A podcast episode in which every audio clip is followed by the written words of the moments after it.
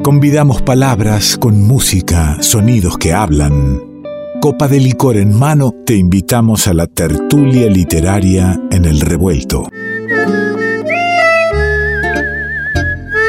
Y ya tenemos la suerte eh, de encontrarnos en el revuelto con nuestra querida amiga Natalia Sordi para compartir las tertulias que tan, tan bien, tantos disfrutamos desde aquí, también lo pasamos. Sordi, ¿cómo anda? ¿Qué dice? ¿Cómo anda, Simona? Sí. Todo muy bien, ¿qué cuenta? Muy bien, contenta de estar acá con usted. Eh, me agarró como una alergia, justo. Estamos en los tiempos de la alergia. Eh, sí. que no creo que sea el tema que nos traiga hoy para, compartir. En algún momento por ahí podemos charlar de las alergias. Son varias y no siempre se demuestran a través de la tos. Sí, bueno. Eh, algo ahí del cuerpo dando vueltas, ¿no? Seguramente. No, pero mm, quiero empezar leyéndole algo, si me, me permite. Escuche bien estas palabras. Dices yo y te sientes orgulloso de esta palabra. Pero aunque no quieras creerlo, lo que es mucho más grande es tu cuerpo y su gran sistema de razón. Él no dice yo, pero él es yo. Esto lo escribe alguien que no traigo hace mucho y usted sabe que es un gran amor mío, que es Nietzsche. Lo escribe en un pasaje de su libro Zaratustra, así hablaba Zaratustra, titulado De los denigradores del cuerpo. Qué lindo, que, uno encuentra ahí que como que está diciendo algo eh, tan cierto como a veces eh, no, no visto. Esto de que cuando hablamos habla también nuestro cuerpo, ¿o no? Sí. A ver, yo traigo esto particularmente a propósito del tema eh, que hoy nos convoca porque me interesa plantear dos preguntas. Usted sabe que eh, vamos a hablar de la escritura y el cuerpo. Entonces, estas preguntas no, no las vamos a resolver, por supuesto, pero es para a modo de orientar, es para ir orientando la tertulia de hoy. Es un cuerpo es la primera pregunta. ¿Y de qué hablamos cuando hablamos de escribir? Usted me dirá qué tiene que ver una cosa con la otra, cómo se relacionan ambas cosas, un cuerpo con la escritura. ¿Y cómo se relaciona eso?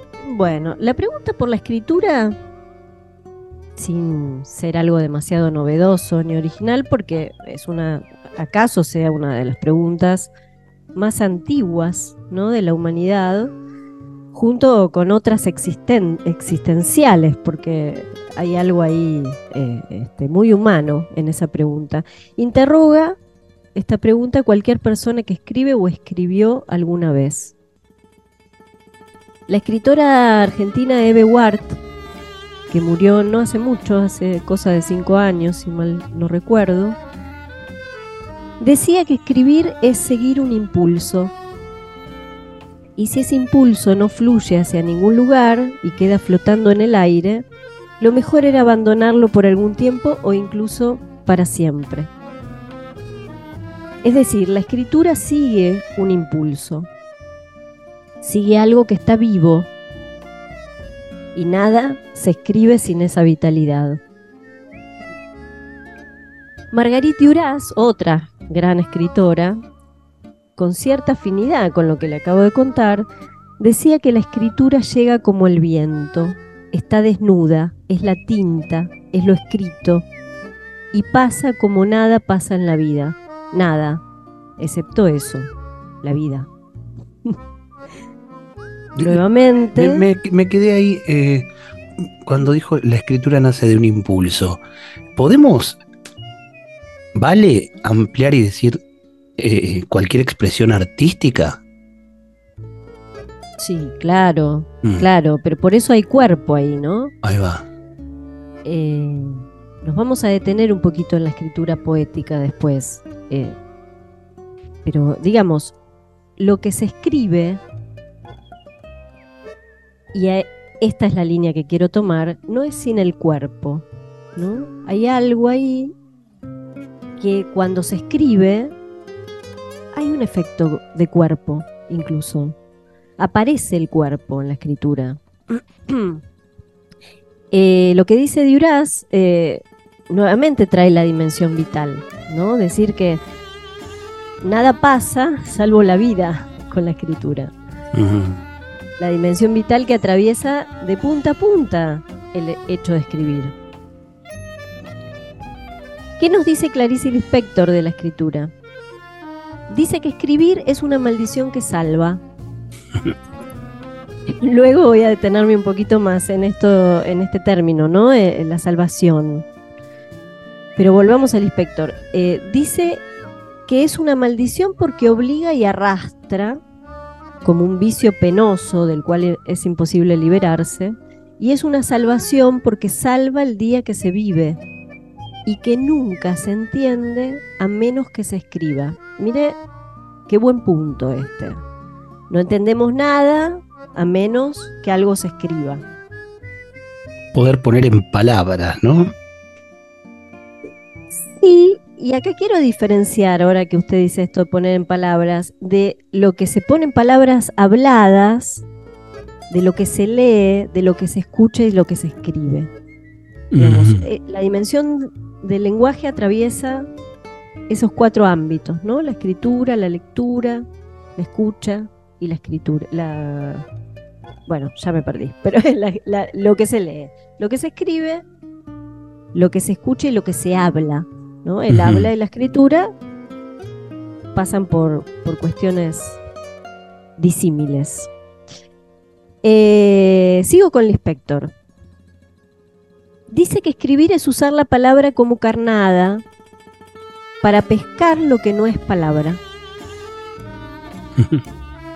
Cuando esa no palabra, la entrelínea, muerde la carnada, algo entonces se escribió ahí está, ¿no?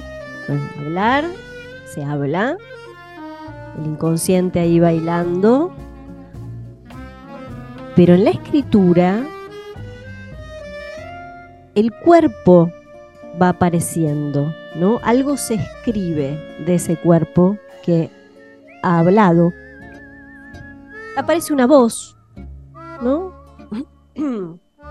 Esto me recuerda a alguien que a usted le gusta mucho, que es Juan Ross, cuando dice que siempre se lo traigo. Hoy traje a Nietzsche, que hace mucho que no lo citaba. Bueno, Juan Ross cuando dice que la clave del poema reside en esa ecuación más fina y rigurosa que toda matemática, que consiste en, de alguna manera, decidir qué palabra poner entre lo que una cosa es y aquello que ella misma no es.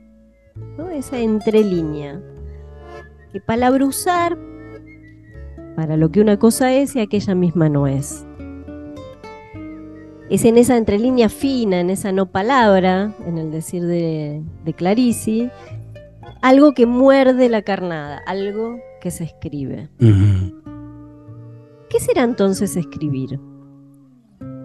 ¿Qué ocurrirá al ir, trazando en un papel o en alguna que otra superficie garabatos, letras, palabras entre líneas. ¿Qué ocurrirá con las texturas, con los paisajes, con ciertos territorios? La mano, la lengua, la voz. ¿Cómo emergerán allí los ritmos, las musicalidades, los silencios, el aliento, el temblor? Otra cosa que decía Marguerite Duras era que no se puede escribir sin la fuerza del cuerpo. Decía que para abordar la escritura hay que ser más fuerte que uno mismo, más fuerte que lo que se escribe. Esto nos lleva a pensar y a decir con Duras que no es el yo quien escribe. Volvemos a, al inicio de lo que traje de Nietzsche, ¿no? No es el yo quien escribe, lo que se escribe parece imponerse desde otro lugar que no es el yo del escritor. El filósofo francés eh, Jean-Luc Nancy eh, también murió hace poquito, en el 21, decía que el cuerpo no tiene un lugar, que Él es el lugar. Hace el lugar todo el lugar, dice. Y que el cuerpo es la voz que habla, es la mano que escribe. Si el cuerpo es la mano que escribe, podemos pensar al cuerpo como un efecto de eso que escribe la mano. Un efecto de escritura. El cuerpo como un efecto de escritura. el cuerpo ya el psicoanálisis lo sitúa, ¿no? No se nace con un cuerpo, el cuerpo eh, no es un organismo. A ver, ¿cómo Las ciencias médicas. A ver. Las ciencias médicas, bueno, la ciencia tiene un cuerpo, un objeto de estudio que está fragmentado, ¿no?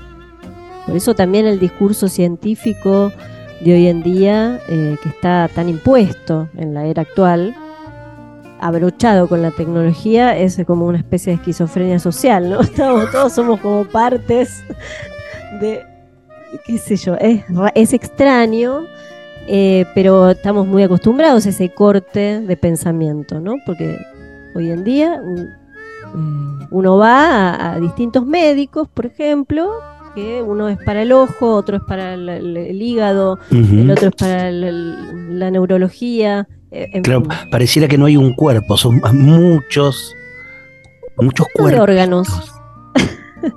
Somos un conjunto de órganos, pero eh, en realidad es una concepción científica del cuerpo eh, vigente, actual, pero nosotros pensamos como psicoanalistas que el cuerpo no es eso, entonces es la pregunta por qué es un cuerpo. Pues tampoco es el todo de un sujeto, un cuerpo, digamos. Hay partes, pero esas partes se van escribiendo. El cuerpo es algo a constituir. El cuerpo es algo a ser escrito, en todo caso. Em, un acontecimiento, podemos decir, que es el cuerpo. El cuerpo deviene, se deviene cuerpo. Acontecimiento de eso que se escribe y donde cualquier intervención del yo, le diría, lejos de colaborar ahí, más bien se ubica como una interferencia en ese advenimiento, ¿no? El, yo es resistencia, escritura. Déjeme retomar eh, eso que, traje del inspector, de la escritura como maldición que salva, eh, y detenerme en este término salvar, porque quiero ponerlo en diálogo y recomendarle a los oyentes un libro, un libro hermosísimo que llegó hace un par de días a mis manos, eh, que es un libro de Claudia Massín, que es una poeta y psicoanalista argentina contemporánea que se llama Curar y ser curados, poesía y reparación. Un libro que pone de relieve, por medio de una pluma sensible, hablando de esto, de cuerpo, de sensibilidad, están emparentados, el poder de la palabra, eh, que tiene la fuerza misma de enfermar y también de reparar o curar. Esto es lo que pone de relieve el libro, ¿no?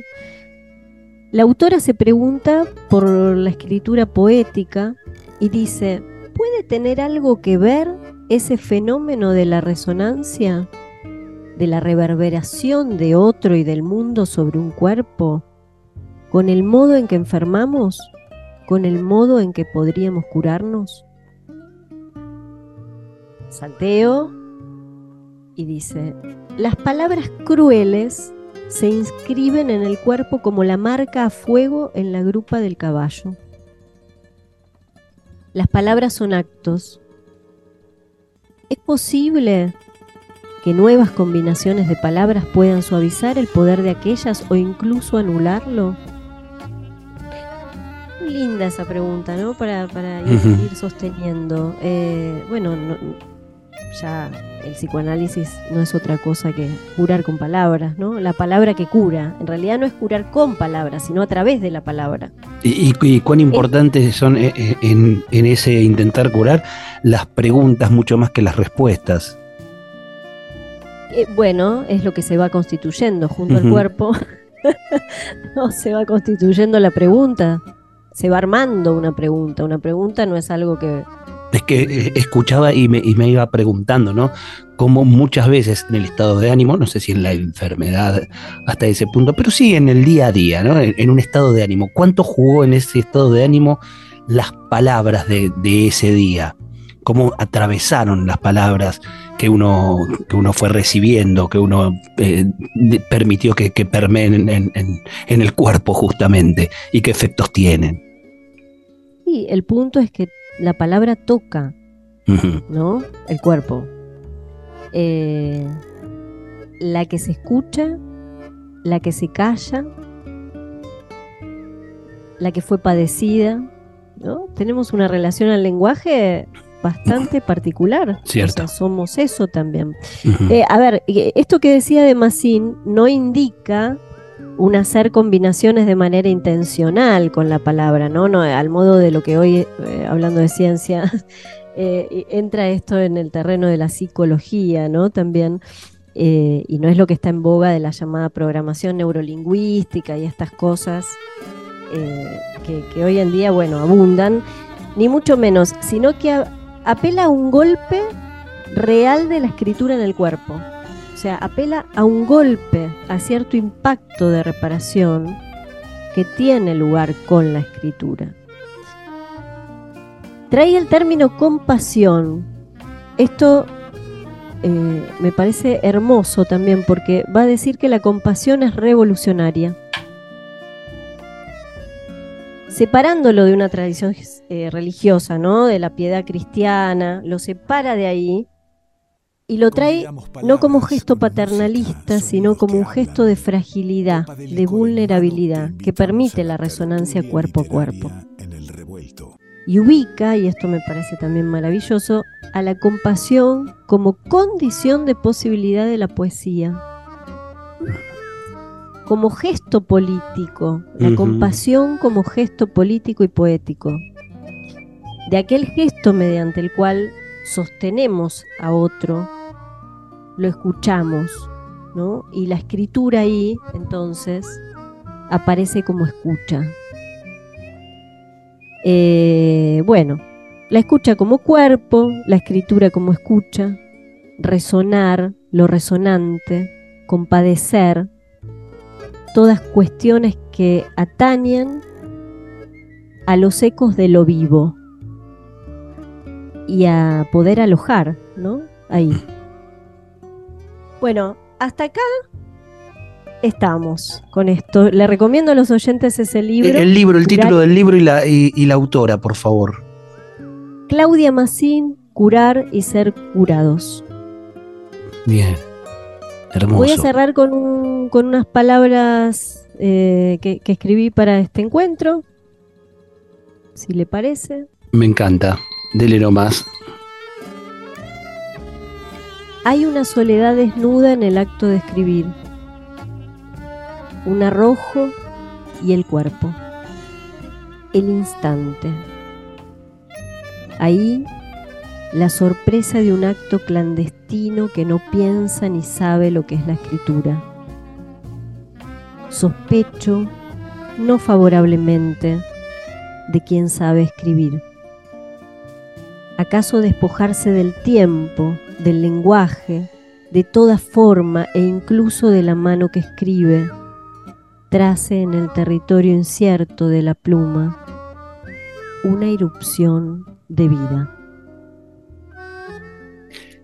Qué lindo tener a Natalia Sordi, qué lindo poder eh, frenar el ritmo que nos propone el mundo para charlar de estas cosas, para hablar del cuerpo, de la escritura, para reflexionar, para irnos por ahí con los bolsillos eh, eh, llenos de, de algunas preguntas y siempre eh, seguir buscando.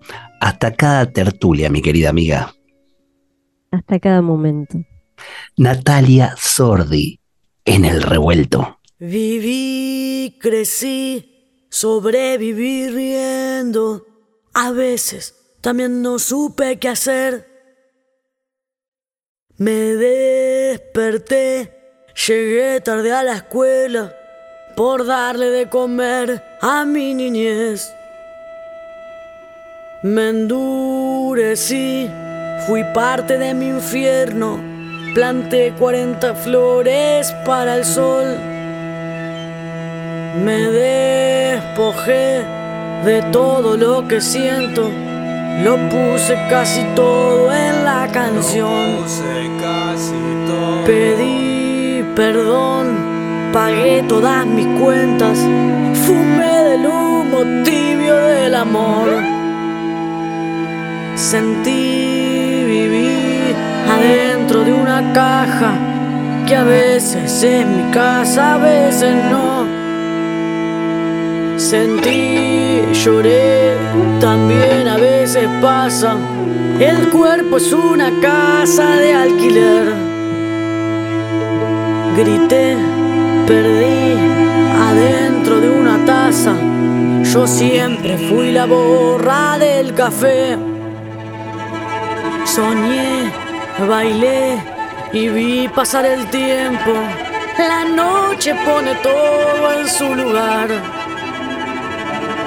Me disfracé, fui el pan y fui la masa, fui el molde de mi propio parecer.